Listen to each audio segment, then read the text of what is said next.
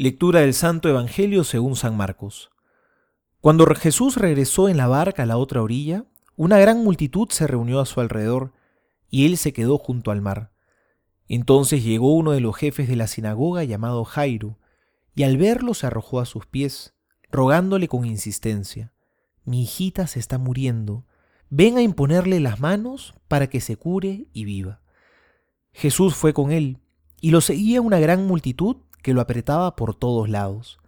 Se encontraba allí una mujer que desde hacía doce años padecía de hemorragias. Había sufrido mucho en manos de numerosos médicos y gastado todos sus bienes sin resultado. Al contrario, cada vez estaba peor. Como había oído hablar de Jesús, se le acercó por detrás entre la multitud y tocó su manto, porque pensaba, con solo tocar su manto quedaré curada. Inmediatamente cesó la hemorragia, y ella sintió en su cuerpo que estaba curada de su mal.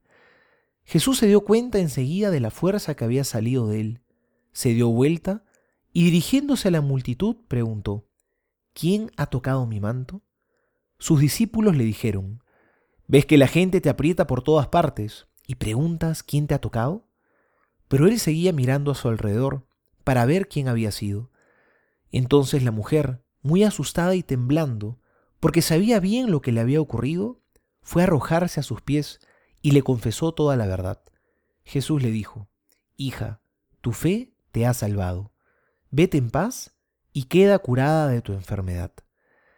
Todavía estaba hablando cuando llegaron unas personas de la casa del jefe de la sinagoga y le dijeron, Tu hija ya murió.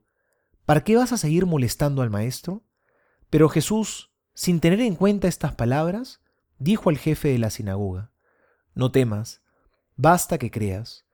Y sin permitir que nadie lo acompañara, excepto Pedro, Santiago y Juan, el hermano de Santiago, fue a casa del jefe de la sinagoga. Allí vio un gran alboroto y gente que lloraba y gritaba. Al entrar les dijo, ¿por qué se alborotan y lloran? La niña no está muerta, sino que duerme. Y se burlaban de él. Pero Jesús hizo salir a todos, y tomando consigo al padre y a la madre de la niña, y a los que venían con él, entró donde ella estaba.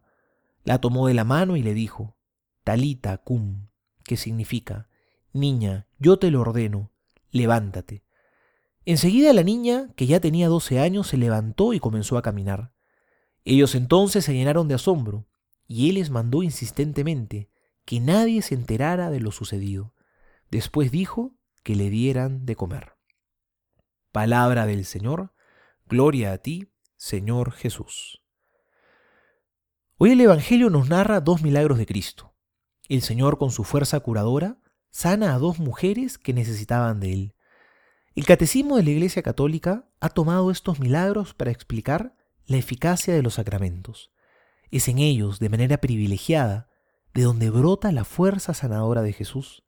Es de manera muy especial en los sacramentos, donde podemos tocar a Jesús, y no solo el borde del manto, sino su cuerpo, su sangre, su perdón y su amor.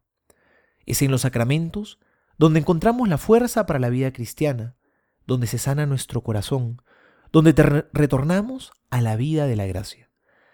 Sin embargo, los sacramentos no actúan de manera mágica. Es importante señalar que en las dos curaciones Jesús repite una sentencia común. A una le dice, tu fe te ha salvado. Y en el otro caso dice, no temas, basta que tengas fe. Hoy Jesús también nos pregunta a nosotros, ¿de verdad tienes fe? ¿Le crees a Jesús? Cuando te acercas a los sacramentos, ¿crees en su eficacia? ¿Crees que a través de ellos Jesús actúa de manera privilegiada y puedes entrar en contacto con Él? Acercémonos con confianza, con amor y con devoción, cada vez que Jesús entra en nuestra vida con sus sacramentos. Soy el Padre Juan José Paniagua y les doy a todos mi bendición en el nombre del Padre y del Hijo y del Espíritu Santo. Amén.